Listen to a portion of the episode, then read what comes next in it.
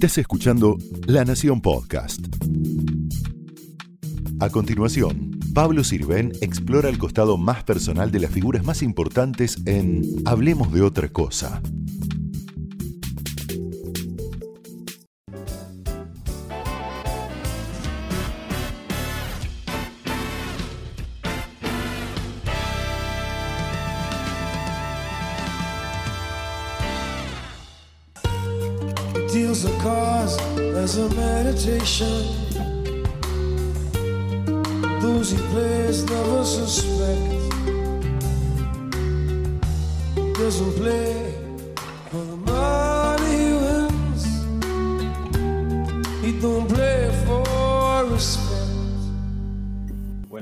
Gracias Marcelo.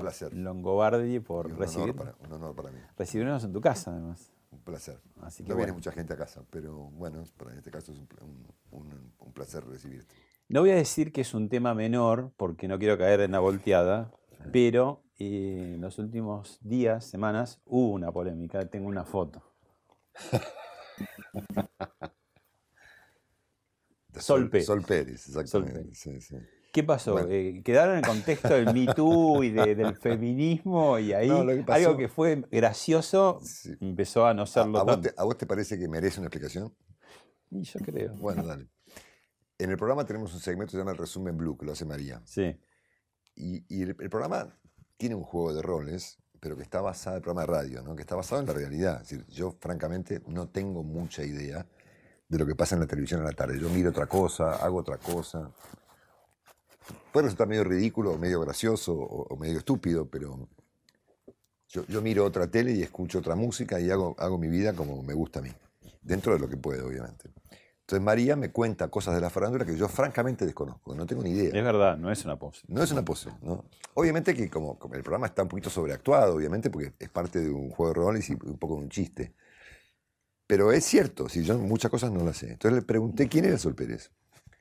Pues de hecho, si, yo me la cruzara, no, no, no, la no- no reconocería. lo reconocería. Ella dice que tampoco te conoce. Sí, no, obviamente, por- por- está- está- me parece mucho más lógico que ella no me, no, no me conozca a mí que yo a ella. De hecho, yo debiera conocerla a ella. Están en ¿no? galaxias distintas. Galaxias distintas. Entonces yo hice una broma de mal gusto, y me equivoqué por ahí. me- yo no hago nunca esto, pero se ve que ese día me equivoqué y le dije, che, si, si ella tiene que llenar un formulario y poner profesión, ¿qué pone? Pero ahí la chingó más la nata, pues. La- profesión que le dio. Sí, pasa que la nata y Rolo son muy zarpados y la nata, viste que la nata es una, una especie de elefante en un bazar que no importa nada y dijeron un montón de barbaridades.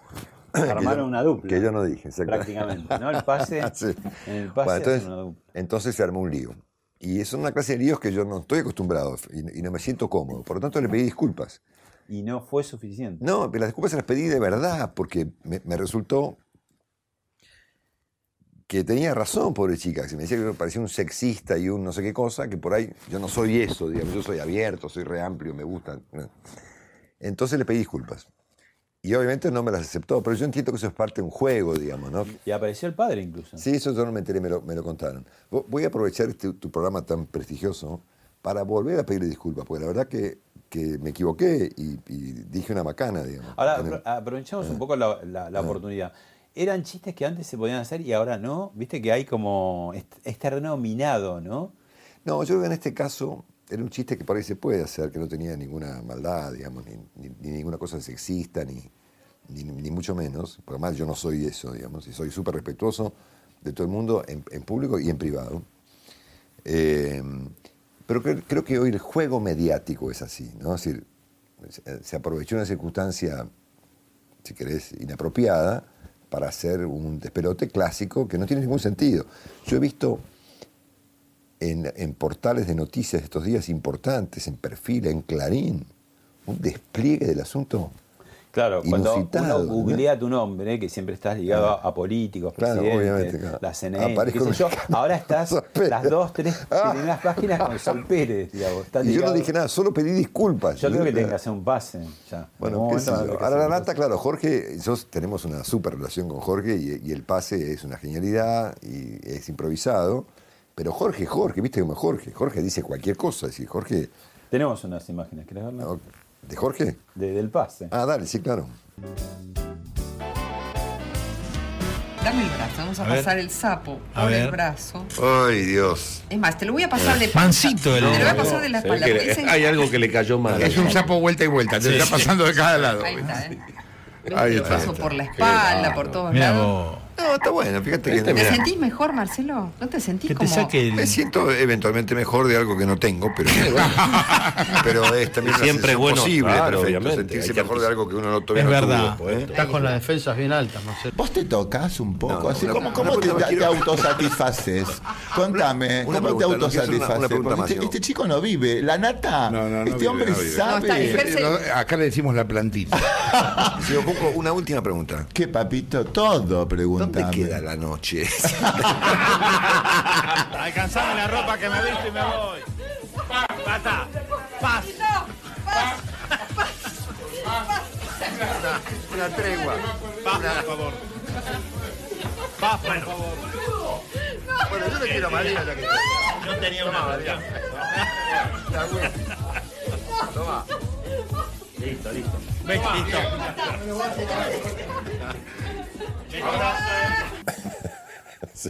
A ver, son Fácil. como dos programas serios que se dan eh, cuando se juntan, es eh, piedra libre. Y es totalmente improvisado. No, nunca, jamás hubo un libreto. Y Jorge, ahora menos, pero me hacía esas trampas de traer gente y yo no sabía quiénes Que eran. vos no ¿no? sabías. Y, y. Vedette también, hablando de Sol claro. Pérez, digo. Y eso es te- parte- te hizo un curso veloz de Vedette, que vos no conocías. ¿no?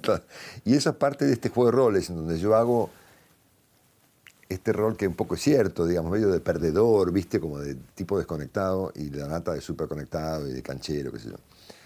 Y eh, es, muy- es muy divertido. Porque, vos el diurno y la nata el nocturno. ¿no? Exactamente. Todo eso es cierto. Sí, ¿no? el ordenado, el y- pulcro. exactamente. La nata me toma el pelo, que se ríe de mí, de mi orden, de mi ropa, yo me río de la de él, bueno, etc. Ahora, Y vos- yo hice una relación muy buena con él y nos llevamos bárbaro. Y creo que somos los que mejor nos vamos a llevar con Jorge de todos sus trabajos, porque viste que Jorge es más, es más difícil. ¿no? Así que hicimos una, un- una muy buena relación que lleva cinco años sin problemas y demás, muy divertido. Como es lógico en un programa que se hace a las 6 de la mañana a las 10, vos vas eh, vestido muy cómodamente, una remera, una Sí, camisa, sí, claro. qué sé yo. Pero del otro lado de, de la radio, en cada casa o en el auto, cuando uno va escuchando, la sensación de tu voz es que tu voz es de saco y corbata. No, Sí, una voz. Yo creo que parte de tu éxito, además de todo el contenido que tenés, es esa voz, que es una voz como ordenada, seria, ¿no? Sí, a mí siempre me pareció horrible mi voz. Y siempre pensé que tenía que hacer un. Siempre pensé, y esto es de, de verdad, que tenía que hacer alguna clase de curso, porque no me gustan ni mi voz ni el modo en el que hablo. Y tengo algunas dificultades. De hecho, un médico me dijo que yo llevaba mi estrés a la boca. Y de hecho tuve alguna enfermedad en una encías como consecuencia justamente de que eh, yo laburo hablando, ¿no? Y se ve que canalizo mi estrés en la boca y tuve una serie de problemas eh, que tuve que curarme y tuve que hacer una operación pe- pequeña, inclusive en una encía, eh, según el médico, por cuestiones vinculadas con el estrés. Así que la gente valora eso y el otro día el famoso tenor Juan Diego Flores me dijo que mi voz era de bajo.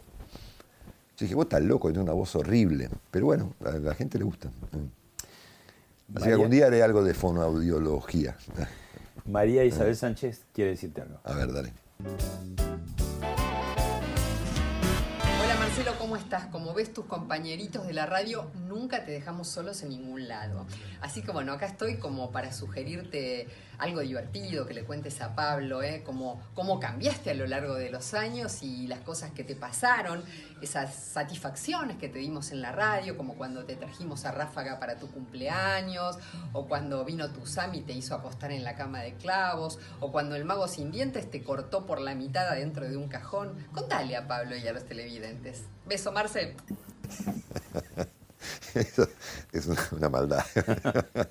bueno, sí, obviamente yo cambié mucho, ¿no? La- el programa me hizo cambiar mucho. El programa- nosotros estamos juntos hace 18 años, ¿no?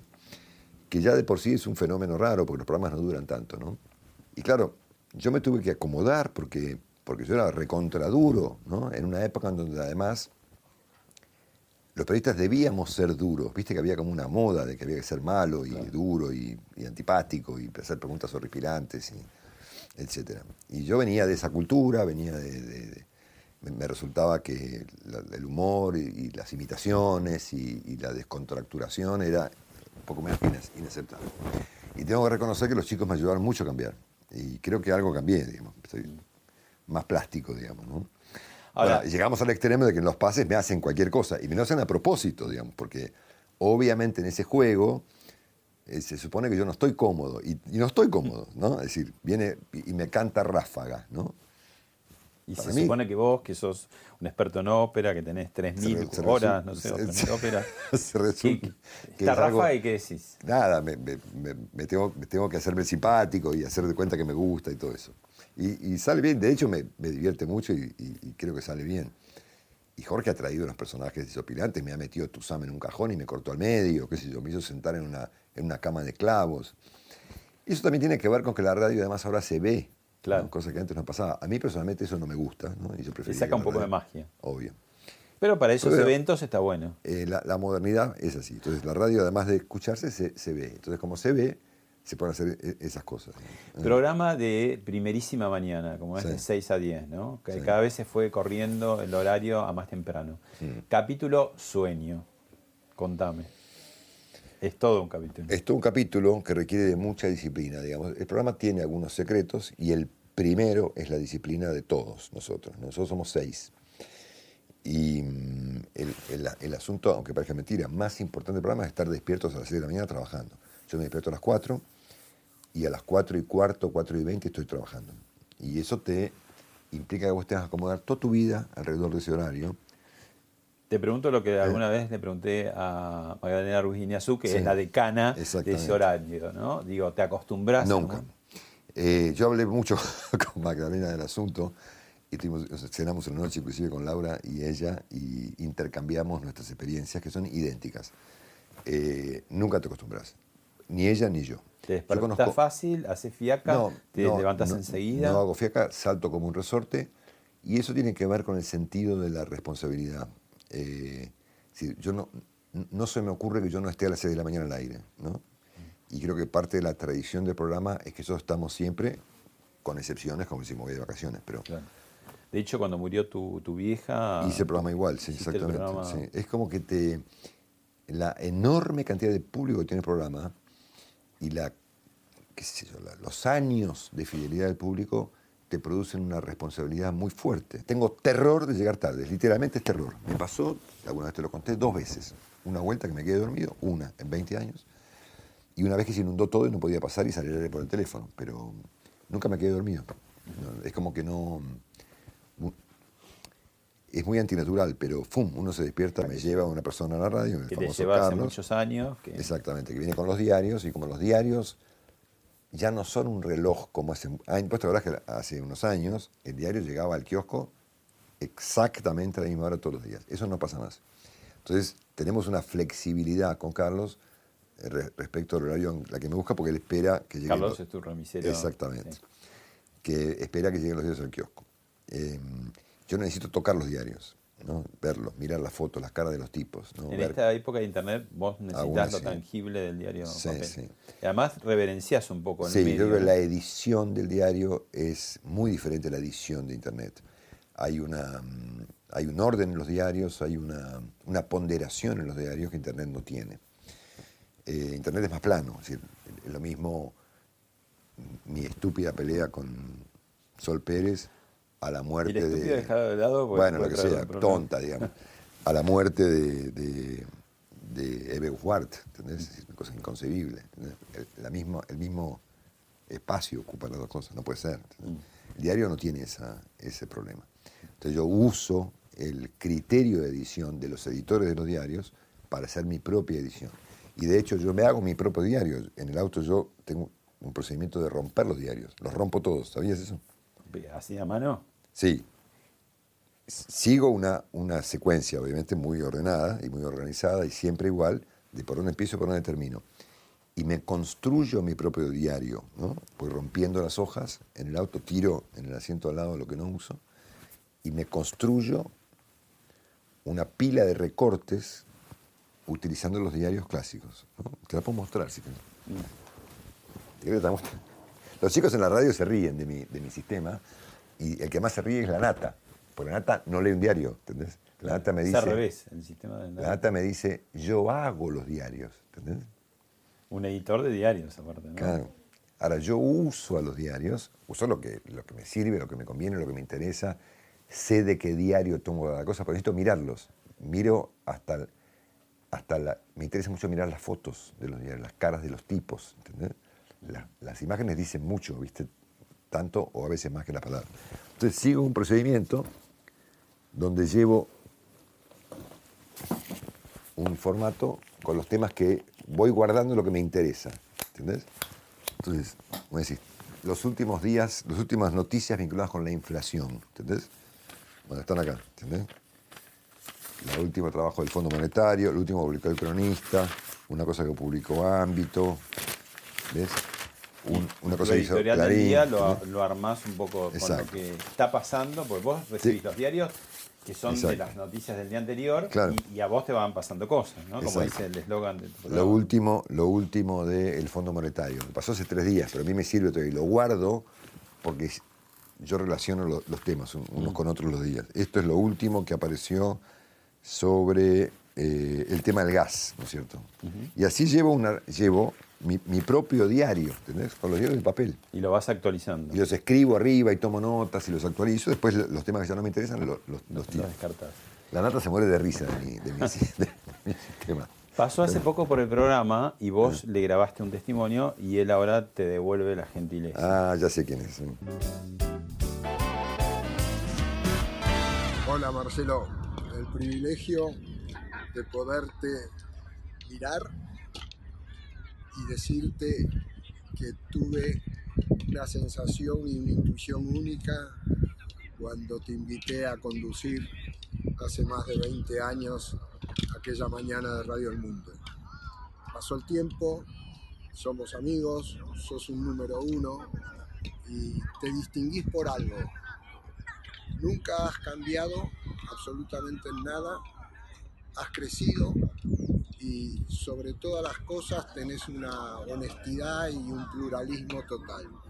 Eh, para hablar en la jerga nuestra, que es lo mejor que tenés, no te casás con nadie. Y eso realmente es admirable.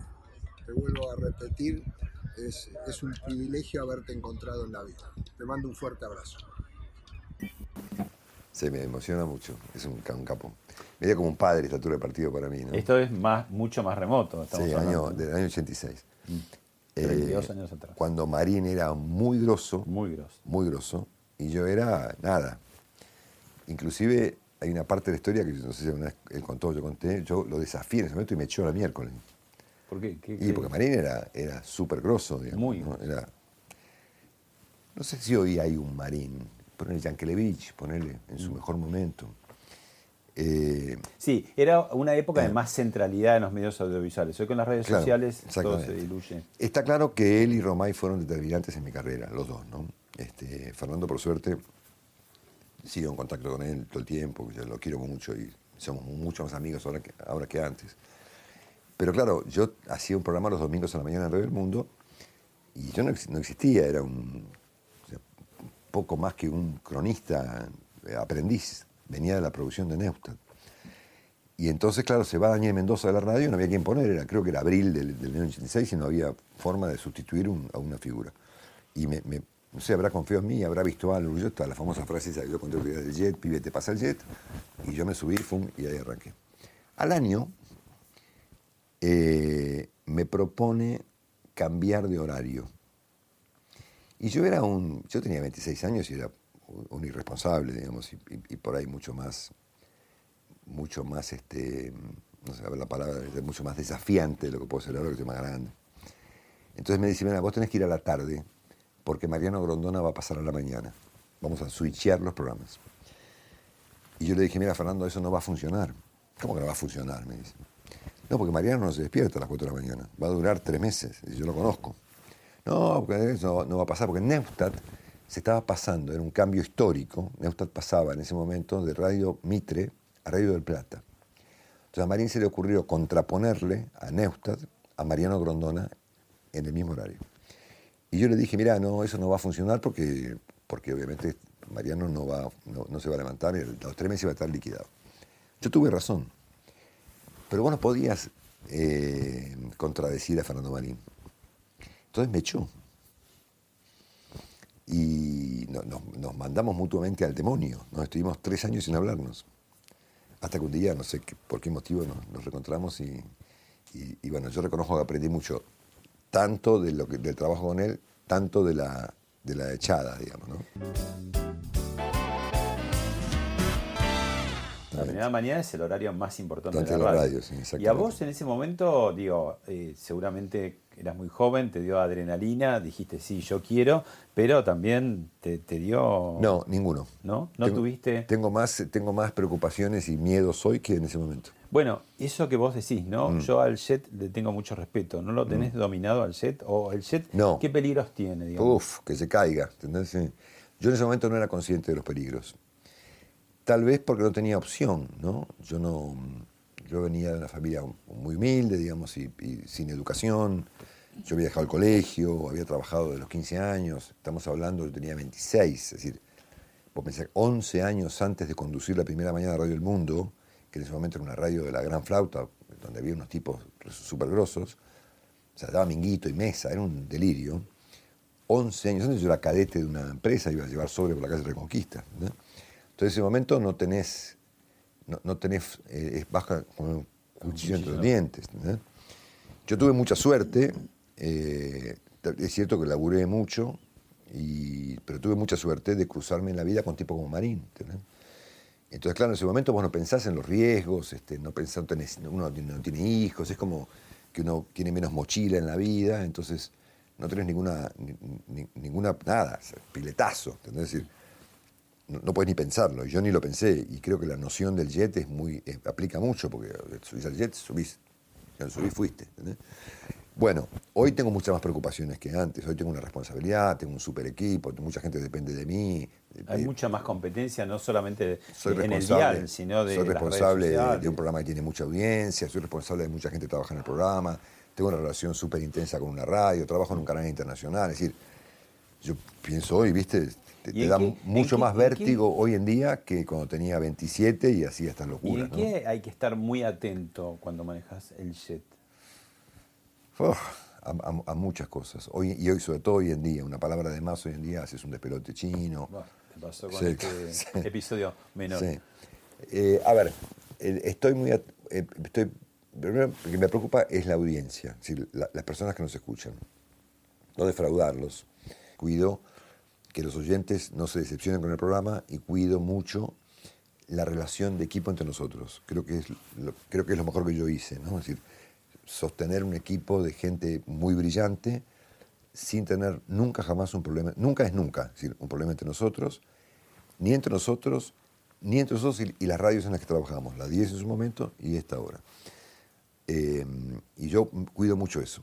Eh, y después cuido mucho la línea editorial del programa, que es bastante coherente, con independencia de quien esté en, en el, en el poder. El programa tiene un punto de vista bastante estable durante los años. ¿no? Son los tres aspectos que yo miro mucho. Yo no sé si la palabra que aplica en mi caso es éxito, pero yo, a mí me fue bien, digamos. eh, Tenía mucha suerte y me fui bien y trabajé mucho. Y, y esa, esa, esa sensación te da mucho vértigo, porque un día eso deja de ocurrir, y yo sé que eso deja de ocurrir. Es decir, le pasó a todos, ¿no? y yo soy mucho menos que Carrizo, que Larrea, que Fontana, que Neustad, que, ¿entendés? Que Mareco. Es decir, esos tipos un día fracasaron. A mí me va a pasar también. ¿Temés eso? ¿Pensás en eso? Sí, to- todos los días. Sí, Tu columnista económico, Willy Sí. Cohen, te quiere hacer una pregunta. dale. Marcelo Longobardi es el único conductor, es el único líder eh, de un espacio. A mí me ha tocado ver a muchos en radios, en televisión, en redacciones de diarios. Pero Marcelo es el único que tiene la característica de que siendo el jefe, siendo el líder, él deja que todos les tomemos el pelo. Es decir, el, grupo de, de gente que trabaja con él, Marcelo permite, es el único programa donde la mesa le toma el pelo al conductor, en forma por supuesto amigable, no agresiva, pero eso genera realmente un clima extraordinario. Eh, entonces la pregunta es, ¿por qué pasa eso, Marcelo? ¿Por qué vos sos el único conductor que dejás que todos te tomemos cada tanto un poco el pelo? Porque se dio así. Em, esto empezó en el Radio 10. ¿no? y se, y se agudizó después, ¿no?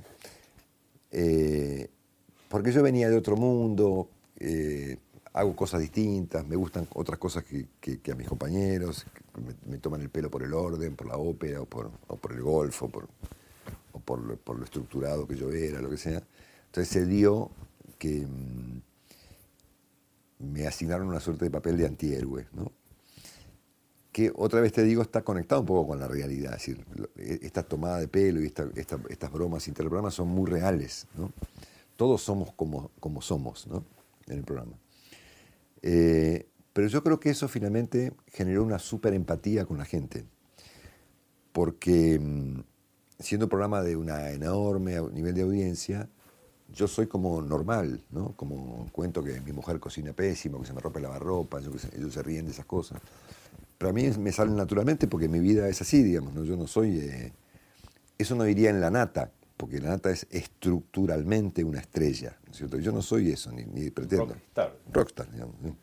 Siempre, siempre digo que es porque como Paul McCartney, ¿entendés? O sea, vos salís con la nata a la calle y la gente se le tira arriba el auto como si fuera Madonna, ¿entendés? Bueno, en, en mi caso se dio a, a la inversa eh, y, y terminó siendo un- una cosa simpática y, y muy espontánea, muy real y que generó mucha empatía entre nosotros y entre nosotros y, y el público. Bueno, y antes, eh, eh, digo, estamos hablando de Haddad. Sí. Hi- Hicieron una dupla. Eh, que Hicimos- Hicieron una dupla cuando todavía Sí. era una dupla muy importante, la de Neusta y Sí, Grondona. Hicimos dos duplas.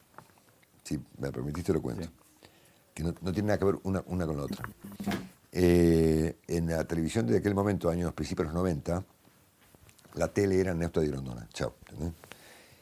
Y nosotros fuimos los primeros en tratar de terciar en ese monopolio que tenían los dos. Eh, nosotros aparecimos cuando ellos se separaron, así que éramos el- el- los terceros en, en discordia. Y lo hicimos con bastante éxito. Pero teníamos muchas diferencias entre él y yo, en muchos, en muchos planos. Y yo un día me cansé y lo mandé al demonio. Años después me pregunté si hice bien o hice mal, y, y- y no lo sé. Todavía me lo pregunto, ¿no? Pero teníamos diferencias de enfoque de muchas cosas, y yo un día me rayé, y, y yo, era, si querés, en aquella época, obviamente, cuando tenés menos responsabilidades, uno es más visceral, yo estoy más bajo control, ¿eh? y lo mandé al demonio. Y rompimos, y yo rompí, digamos, una dupla eh, exitosa, tres años, eh, que nació como consecuencia de, de Romay. Porque el que se le ocurrió juntarnos fue Romay. Y Romay nos quiso juntar para competirle a Neustadt. En el mismo horario, los martes a las 22 horas, que era el Yo era clásico. una estrellita de Canal 9 en el noticiero, diario, ¿no? el noticiero con Horacio La Rosa en mi propio programa, y Haddad era en ese momento una estrellita, digamos, del noticiero de Canal 7. Él había descubierto los pollos de Mazorín, ¿entendés? Entonces éramos los dos jóvenes, ponele, potencialmente viables en la televisión. Entonces Romay se le ocurrió juntarnos para ir contra Neustadt o Marte, que era un suicidio, era, una, era directamente durar tres semanas y que te echen al demonio, no había forma de competirle a Neustadt, que hacía 40 puntos de rating. Entonces yo le dije, mire Alejandro, eso no va a funcionar, que si vos imaginate si no se puede decir a Marín, menos se puede decir a Romay. Bueno, de- Romay me dijo, Fue. afuera, ¿entendés? Y me echó. Yo llevaba en el canal tres años. ¿entendés? O sea, no, no había forma de contradecir a esos tipos. Entonces nos fuimos con Haddad caminando por Figueroa Corta solos, sin laburo. Él había dejado Canal 7 y yo me acaban de echar de mi trabajo. Entonces fuimos a parar a América, que estaba empezando, si era una estaba empezando y el productor, el director de canal era Carlos Montero. Entonces fuimos a hablar con Montero, o con Ernequian. Entonces Ernequian dijo, sí, que me parece buena idea, hablen con Montero. Y Montero nos contrató ese mismo día, el mismo día que nos echó Romay, a las dos horas, nos estaba contratando Montero para hacer la Haddad y Longobardi, el año 92. Argentina muy convulsionada, los periodistas demasiado de moda, muchos... ¡Fum! Nos peleamos. Y nos peleamos mal, no mal, mal de no hablarnos durante mucho tiempo. Pero no se resintió. eh, no, no. Sí, sí, fue una, fue una pelea Pero en serio. después, digo, porque después te llamó. También palabra, una pelea de verdad, no, no fue una broma. A Daniel se vuelve un empresario. Y ya Radio 10 empezó a pintar como un éxito importante y la hizo, hizo un éxito. Y la verdad es que hay que admitir que el tipo de eso sabe. Entonces me llama para entrar a la radio y dije, este está loco. Es decir, me resultaba una cosa inaceptable. Lo fui a ver de casi poco menos que de curioso, porque me resultaba algo poco menos que extravagante que Adán me convocara a mí para conducir la mañana de las 10. Y me encontré con otro tipo, que me dijo, mira, este, eh, hicimos un estudio. En ese momento tenía unos socios norteamericanos, la radio era de él y una compañía norteamericana, llamada, creo que se llamaba EMIS, que tenía radios en todo el mundo. Y buscamos un conductor que tenga un determinado perfil, que tenga mucho conocimiento del público y vos saliste pr- primero. Y son esas cosas, viste, de, de- que no se definen con lo que decís, sino con, lo que, con el ambiente que se produce. Y se produjo algo, ¿no es cierto? Nunca más volvimos a discutir la pelea. Nunca. La pelea había sido fuerte y había sido ruidosa, había sido complicada y había tenido una amplia repercusión en los medios en aquel momento. Sí, porque había ahí entre medio también una forma de, de, de cómo dar los anunciantes o tenerlos. Sí, sí, ¿no? fue un quilombo, fue un despelote, y todo despelote chino, de Yabrán, de las peleas con caballos, era un caos. Era un año además muy, el año 95, un año muy convulsionado de la Argentina, bueno, qué sé yo, nada. Así que el tema es como que lo enterramos y él me contrató y nunca más tuvimos un problema. Mira esto. Y durante, pará, y durante los años que duró nuestra relación en Radio 10, creo que aprendimos a, a- a- a entendernos y a- y a respetarnos mutuamente. La presidenta cada vez que hay algo que no le gusta se enoja con el emisor. La presidenta eh, dice, ayer las cosas que dijo sobre dos artículos, que a mí no me gustaron ninguno de los dos artículos, pero no son merecedores los que escriben esos artículos de semejantes calificativos. No son merecedores. O sea, ¿usted cree entonces que lo que pasó acá, volviendo al razonamiento inicial que no me quiero perder, es que de repente nos encontramos con...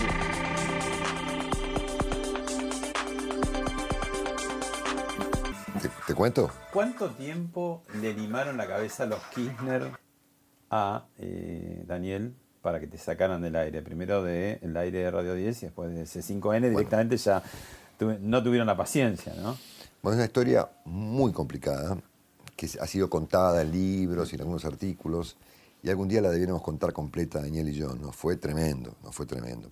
Fue tremendo porque Daniel no era Clarín, ¿no? Que tenía eh, la espalda espalda. suficiente para aguantar un gobierno entero arriba todo el santo día. Así que él ha tenido un gran mérito, digamos, en soportar las presiones que yo vi personalmente que él soportaba, sobre todo y en particular conmigo. Y pues fíjate que lo interesante del caso es que esto solidificó mucho mi relación con él, porque era como un acuerdo tácito. Tampoco lo hablamos mucho entre él y yo, pero estaba claro que había como un pacto entre nosotros que implicaba que él, yo hacía, planteaba mis puntos de vista en la radio como me parecía, pensaba que yo fui prácticamente el primer crítico que tuvo Kirchner en Argentina. El día uno yo empecé con críticas muy fuertes. Eh, y él mantuvo, y yo mantuve mi independencia, y él la mantuvo, me la respetó mucho, y yo sabía al mismo tiempo que él recibía presiones brutales. Brutales quiere decir brutales. A ver, a Daniel le balearon en un restaurante mientras comía con su mujer. La FIP lo volvió recontraloco. Le tiraron una antena, ¿no? Le tiraron una antena. Eh, o sea, cosas muy jodidas. es decir, no, no fue un chiste aquello. ¿no? Cristina Kirchner recibió, lo destrató en Olivos. y, y básicamente por mí. Y yo creo que la esencia del problema era yo. Y, y yo creo que cuanto, y creo que Daniel entendió que él no podía romper ese acuerdo tácito conmigo, y yo tampoco podía romperlo, yo no podía cambiar de punto de vista, yo no podía ser otro, y él no podía, no, podía no, no bancarme. Hubo presiones que fueron brutales, y hubo presiones que fueron menos brutales, pero también muy Esto que acabamos complicadas. de mostrar de C5N Eh. con un Alberto Fernández que estaba todavía en la vereda de enfrente, ahora volvió a cruzar al kirchnerismo, ¿no? Exactamente. ¿Fuiste sacado al aire? Fui sacado al aire, sí, exactamente. Este, mm, fue un, un momento muy complicado. Yo creo que fue muy complicado para Daniel, eh, porque me imagino, la- a ver, si vos lo llamás a Héctor Mañeto o lo llamás a, no sé, qué sé yo, a Zaguier, o a, no sé, al dueño de CNN, decir, mire, saca el aire al tipo porque lo voy a matar, ¿entendés? qué sé yo, le cortás el, el tipo le cortó el teléfono. Daniel no tenía tantos recursos para bancar semejante nivel de presión sobre él, sobre su esposa, sobre sus hijos, sobre su familia, sobre su patrimonio. Era Y eso desembocó en la presión para que vendiera, digamos, a. López. Y yo creo que en alguna partecita, nunca, tampoco nunca lo hablé con él, pero creo que lo sé, que en alguna partecita de la historia, él vende para no echarme. hubo presiones también eh, muy personales. Eh, hubo una reunión nuestra con Kirchner, lo llamaba todo el tiempo Daniel, Kirchner o Cristina, para amenazarlo y decirle, chalo, es hijo de su madre, qué sé yo. Bueno, yo me enteraba de todo eso, yo escuchaba esa conversación telefónica, yo estaba con Daniel cuando llamaba a Kirchner y le decía, chalo, es hijo de... pu-". Y a veces eran eh, insultos y expresiones que derivaban en reuniones. Él me decía, ¿sabes que me acompañaba? Me va a hablar con el tipo este para ver cómo arreglar- para, para que él tuviera que soportar menos presiones. Porque eh, eh, Daniel era una pyme, ¿entendés? Habrá ganado mucha guita, lo que sea, pero en términos de medios, Kirchner le decía el seco. ¿Sabías eso? Claro, porque en comparación con los dueños de los medios era un seco, ¿entendés? Bueno, entonces le decía el seco. Y el seco era mucho más apretable, digamos que. Pero él se lo bancó muy bien. ¿eh? Entonces este, hemos tenido reuniones, hemos ido a ver a Kirchner. La última reunión con Kirchner fue tremenda, que casi me pega. ¿Te conté eso? No. Eh, Kirchner llamaba a la radio y lo amenazaba a Daniel con cosas este, y le pedía que me eche. Y Daniel era además un tipo muy inteligente, entonces él tenía modos de sortear esas presiones. Y a veces esas presiones desembocaban en un café entre los tres. Eso pasó varias veces y la última vez, si yo no me equivoco, fue algo así como, creo que fue el 5 de febrero del 2010, un viernes al mediodía, Daniel me, me dice, mira, me llamó este tipo, me dijo cualquier cosa, me dijo que te mate, que te eche, que me va a matar a mí, ¿eh?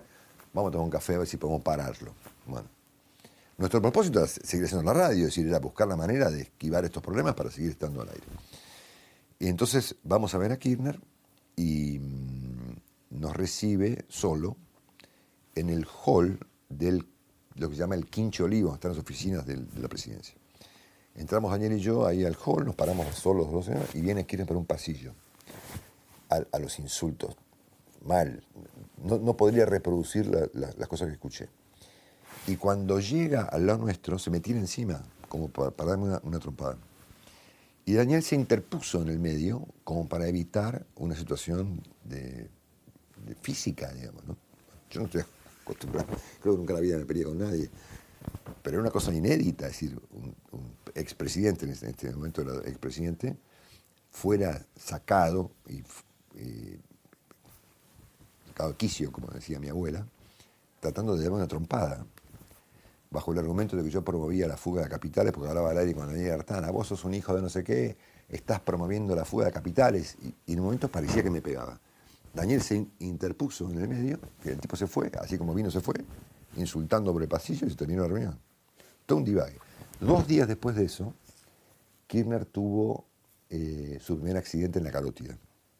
O sea, era un tipo que estaba mal, se lo veía muy mal, y me parece que eso que yo vi fue un presagio de lo que ocurrió dos días después con la carótida y tiempo después con su muerte.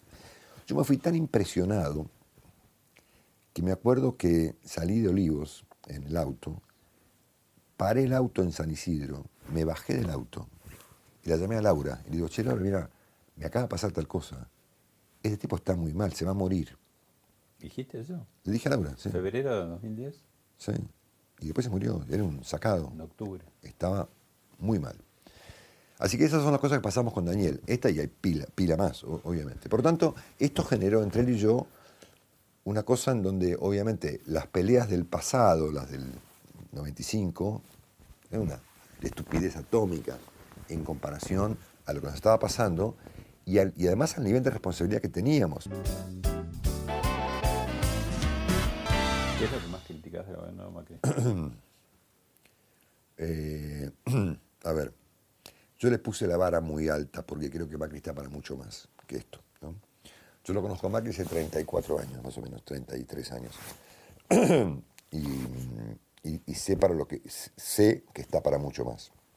Y esta es la esencia de mi crítica a él, ¿no? Que creo que es un, creo que creo que yo esperaba de él mucho más de lo que dio hasta ahora y creo que él lo sabe ¿no? y creo que él también sabe que él está para más que esto ¿no? Eh, ¿Qué falló? yo creo que falló o que falla no me parece que falta mucho y muchas cosas pueden corregir yo creo que falló en primer lugar un sentido del orden político y en segundo lugar creo que falla el sistema que regula el comportamiento político de Macri, ¿no? creo que Macri es un tipo que está muy regulado por un sistema que lo rodea. Eh, yo aprendí en estos años que Macri es un tipo ininfluenciable, que es mucho más duro de lo que la gente supone que es. Es literalmente un terco. Eh, casi poco menos que inmodificable en su rumbo. Eh, muchísimo más arriesgado, jugado y duro de lo que la gente se imagina. Y difícilmente vaya a cambiar nada porque los periodistas le critiquemos o le, marquemos errores y demás, aunque él sepa que comete errores, es- me parece un tipo que no va a cambiar nunca, ni pa- para bien o para mal. Eh, yo Vos así- dijiste una cosa durísima hace poco que el 45% de inflación es igual al, a- al 45% de inflación al año es igual al tema, al escándalo de los cuadernos. Sí, sí, a mí me parece un tema gravísimo. Decir, no hay arreglo posible a ninguna cuestión económica de Argentina con 45% de inflación, no hay forma. ¿Y, no. y- y te parece que Ah. aparte de tu audiencia por ahí le fastidia la crítica? Porque Sí, puede ser que aparte de la audiencia le fastidie la crítica y aparte de la audiencia le fastidie la parte que yo no puedo no criticar de Macri. Sí, me parece que hoy en día estamos en un, en un momento en donde pueden fastidiarse las dos partes, en un, en un proceso en donde las cosas tienden a agrietarse, digamos. Yo creo que Macri, eh, el problema central que tenemos acá es que Macri requería para el desarrollo de un proceso de reformas de envergadura un orden político nuevo, apropiado y construido para ese nivel de reformas. O sea, la sola gestión no ordena la política de un país. Macri tiene un estilo... ellos sí creen en eso. Sí, sí. Macri, creo que quien mejor lo interpretó en su momento y mejor lo explicó fue Carlitos Pañi. ¿no? Eh, yo creo lo contrario de todo eso. Yo creo que eh, un proceso de reformas requiere una arquitectura previamente construida. ¿no? Y creo que Alfonsín, Menem y Kirchner, para bien o para mal, pusieron su proceso de reforma en un contexto político de- determinado. Han apostado, además, me parece, como consecuencia de un, Al otro de un- extremo. de un criterio y como consecuencia de la realidad también, a una, a una mm, polarización con Cristina Kirchner. Estamos como empantanados en 2015, ¿no? No ¿Cómo puede ser, Pablo, que tres años después del triunfo de Macri sobre Cristina Kirchner, que ya le ganó además dos veces, Cristina siga siendo parte del orden político Argentina? ¿entendés? Vamos a decir, bueno, la gente la apoya. ¿Sabes qué? La gente apoya lo que hay, ¿no es cierto? Si la política argentina en su conjunto, con Macri en el centro, no pueden construir otras alternativas, la culpa no la tiene la gente. ¿entendés?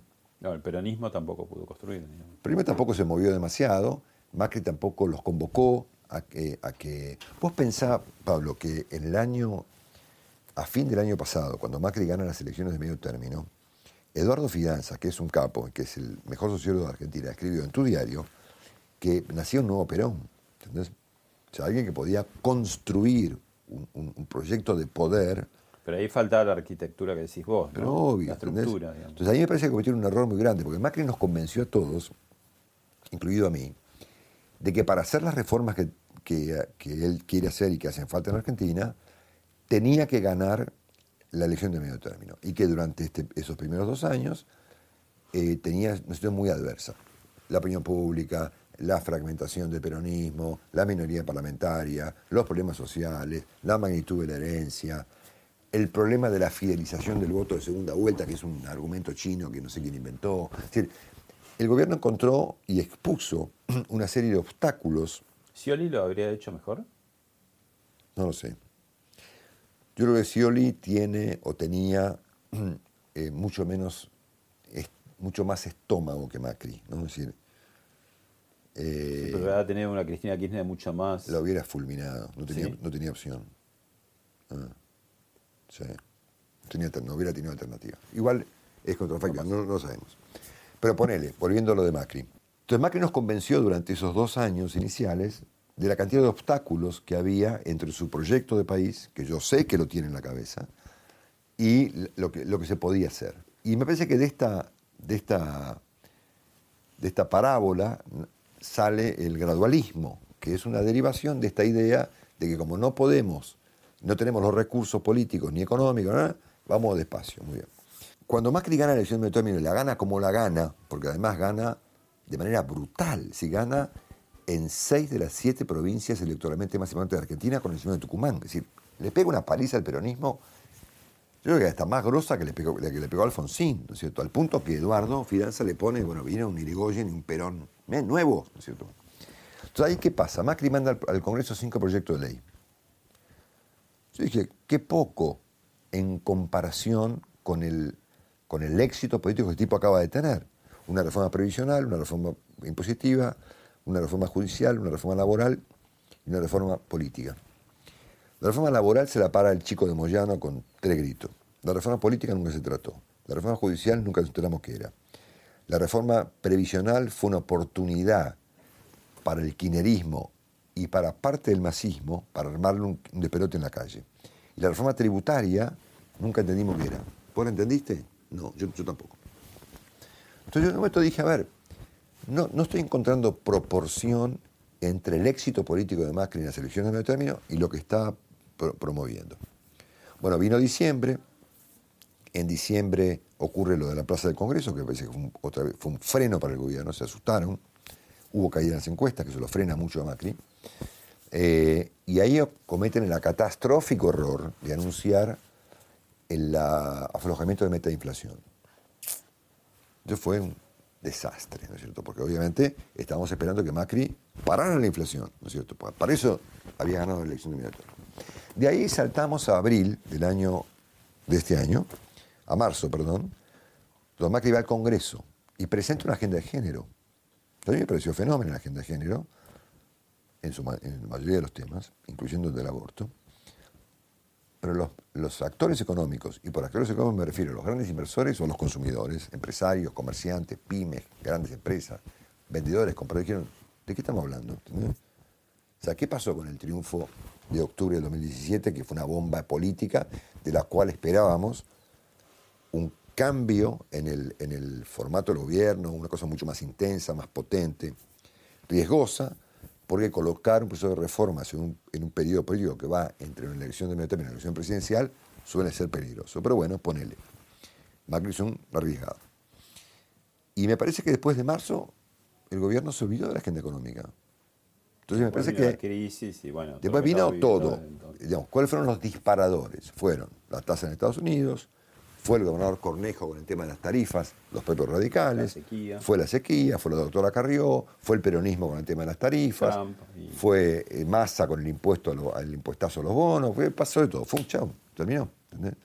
Pero me parece que ahí, me parece que la crisis se gestó como consecuencia de la interpretación que Macri hizo de su triunfo espectacular de octubre del 17. ¿Qué interpretación hizo Macri? Que estaba lleno de obstáculos. Yo tuve oportunidad de discutir esto con él, te lo confieso, y yo no lo pude convencer de que esos obstáculos estaban removidos y que el presidente debe liderar, en todo caso, el, el, el- el proceso de, de correr los obstáculos, digamos. ¿no? Pero, pero como te decía, Macri es un tipo influenciable y es muy duro con sus convicciones. ¿no? Hemos tenido largas discusiones, he tenido el privilegio, si querés ponerlo así, y te lo puedo contar porque no tengo por qué ocultarlo, el privilegio de discutir con él personalmente muchas veces. Este, y bueno, me parece que la lectura que ellos hicieron fue que otra vez estábamos llenos de obstáculos. Ellos interpretaron, por ejemplo, que eh, lo de la Plaza de Mayo de, diciembre, de Plaza del Congreso, perdón, era una expresión elocuente de la, de la magnitud de los obstáculos que tenía la reforma. Y la gente quería las reformas, ¿entendés? Para eso lo votaron, ¿no es cierto? Así que bueno, por eso te digo que me parece que acá hay un problema de orden político eh, sustancial. Tal vez aparezca el nuevo Macri en la elección presidencial del 2019, si efectivamente ellos consideran que los obstáculos fueron, fueron removidos. ¿no? El, Oh.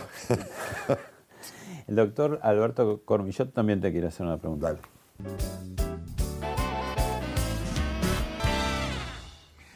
Marcelo, en el programa muchas veces bromeamos sobre el estrés laboral y sobre las distintas afecciones que vos tenés, muchas de ellas incunables, o sea, son únicas, solamente vos las, las padeces.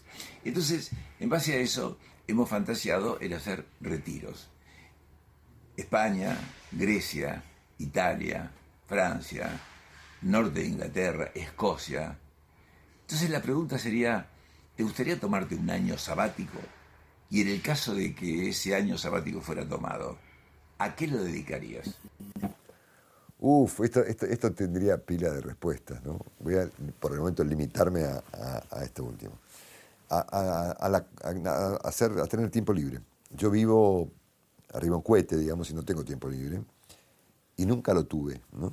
Entonces, eh, me gustaría tener tiempo libre. Y, y Jugarías al golf. no sé si jugaría al golf o viajaría, conocería lugares. me gusta- a mí me gusta mucho viajar, creo que viajar y mirar. ¿Viste? Mirar es un, un procedimiento muy interesante para aprender. Me gustaría viajar mucho más de lo que viajo y tener tiempo libre, poder dormir un poco y por ahí estudiar alguna cosa. O sea, a ver, no tengo ninguna chance de hacerlo. ¿no? Envidio mucho a Lalo Mir, por ejemplo, que acaba de tomarse un año sabático, o a gente que lo puede hacer. Yo no puedo hacerlo, tengo contratos, tengo mucha gente, mucha responsabilidad, CNN, la radio, ¿viste? No, no tengo forma. Pero soñaría con hacerlo. Otro conductor de Radio Mitre también te dejó un mensaje. Dale. Marcelo Longobardi es un clásico, un clásico del periodismo y un clásico de la radio. Es la gran locomotora de, de Radio Mitre. Eh, es alguien que combina dos aspectos, uno tal vez público y otro privado. El público es alguien cartesiano, es alguien eh, frío que analiza la política, la economía, eh, con gran conocimiento.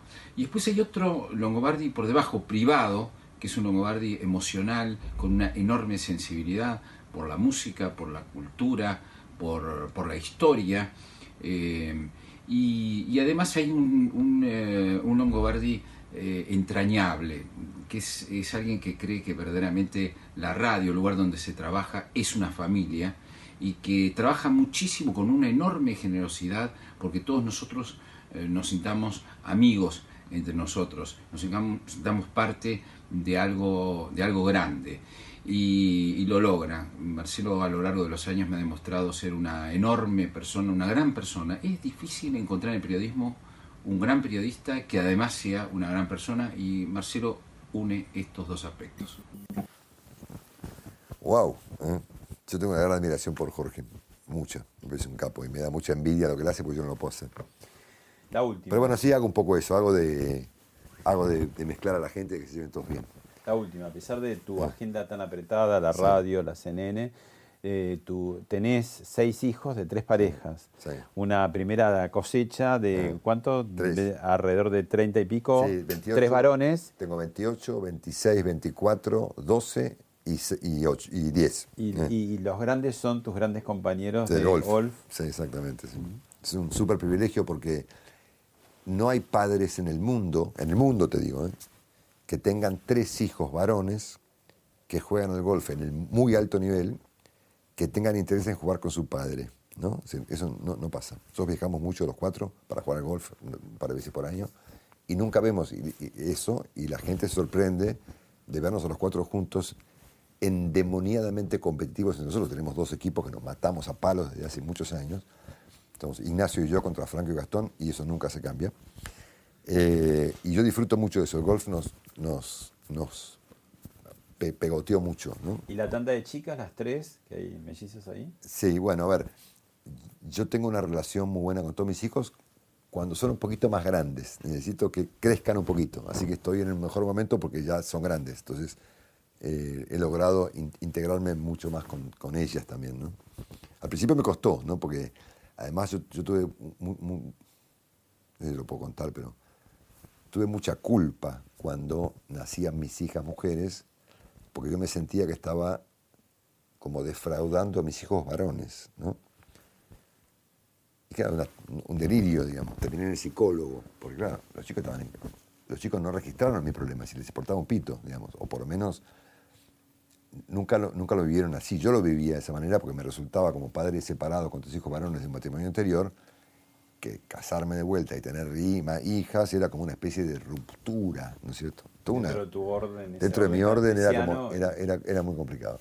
Así que bueno, ellos, me- ellos creo que eh, contribuyeron mucho a que esa, a que esa tontería que yo tenía pasara, pasara rápido. Así que lo, lo- logré, como, como en la radio, digamos, logré juntarlos a todos con éxito. Gracias, Marcelo. placer, Pablito.